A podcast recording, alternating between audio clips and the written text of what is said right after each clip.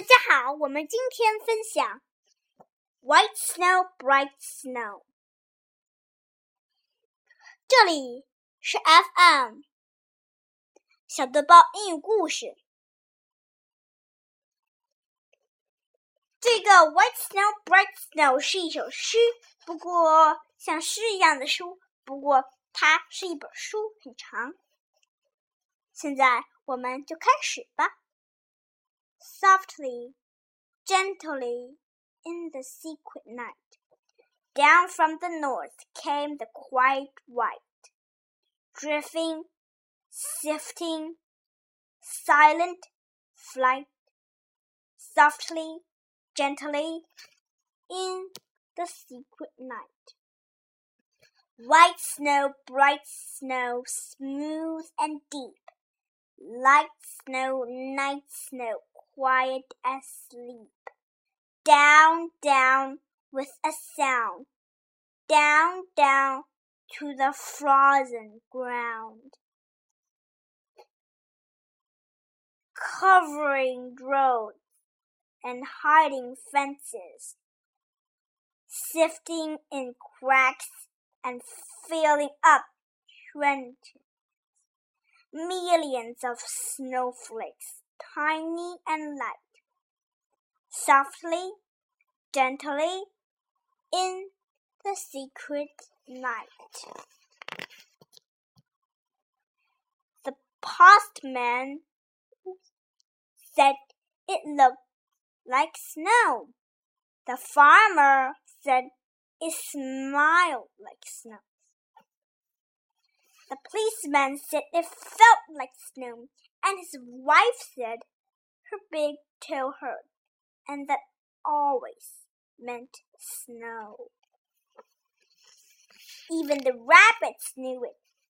It suckered around in the dead leaves while the children watched the low gray sky, waiting for the first snowflake to fall. Then, just when no one was looking, it came. One flake, two flake, five, eight, ten, and suddenly the air was filled with soft, powdery snowflakes, whispering quietly as they sifted down. The postman put on his rubbers the farmer went to the barn for a snow shovel. The policeman buttoned up his coat. His wife made sure she had caught mixture in the medicine sandbag. But the children laughed and danced, trying to catch the lacy snowflakes on their tongues, while the rabbits hid in their warm burrows under the ground. Faster and faster came the tiny snowflakes, and the brown earth turned white. Fields and stone, walls, roads, and gutters, lawns, and sidewalks all were burned under the soft white snow. It covered the roofs of houses and piled on top of chimneys. It filled the cold tree branches with great white blossoms, and when night came, icy cold snowflakes sparkled in the light of the street lamps. The postman slipped and fell into a snowbank. The farmer dug a path from his house to the barn.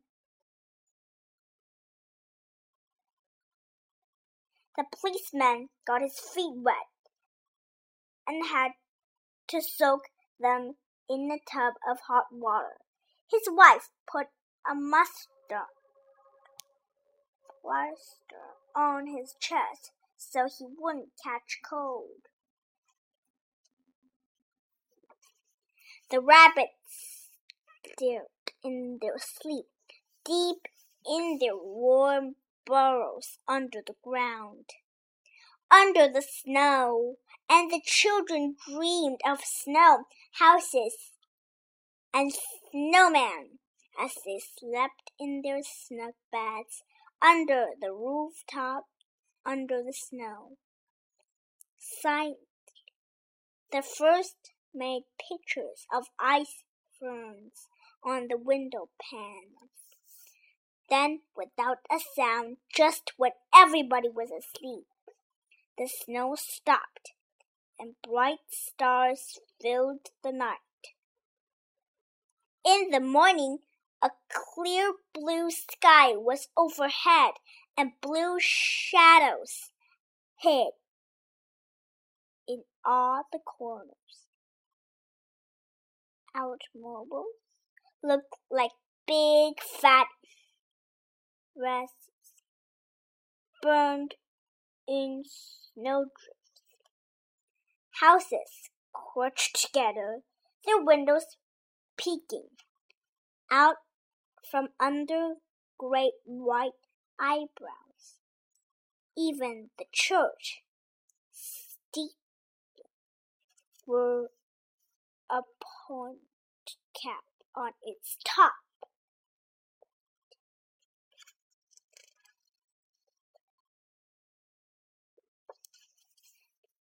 The postman put away his rubbers and took out his high boots.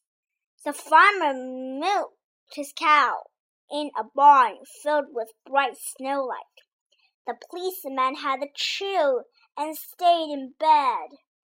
His wife sat in a rocker and hid a long woolen scarf for him.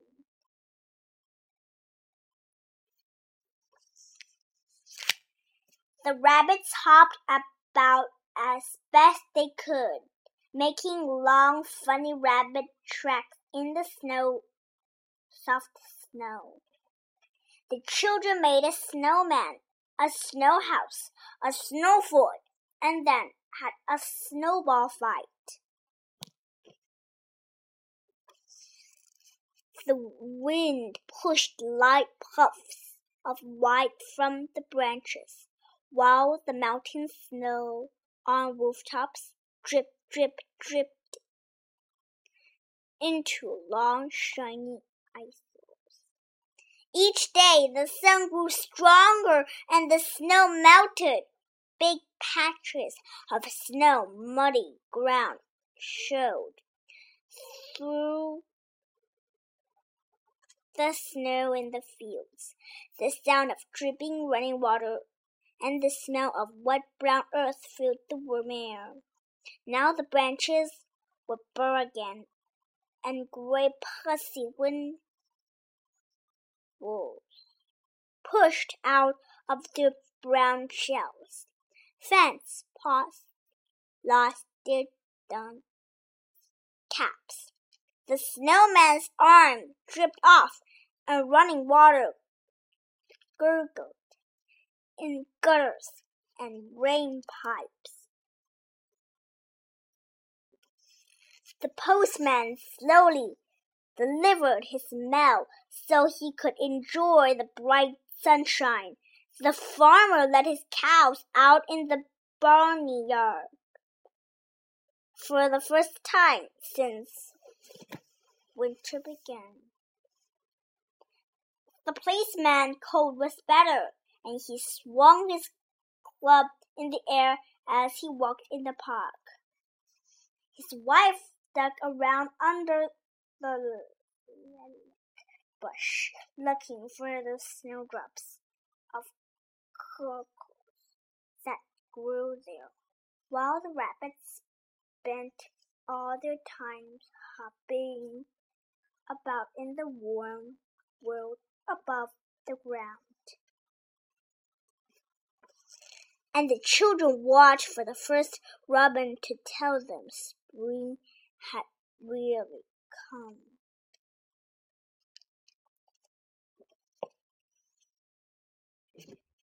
故事讲完了，谢谢大家。如果你想听到更多的中文和英文原版故事，欢迎添加小可的个人微信公众账号“小豆包英语故事”。欢迎添加，再见。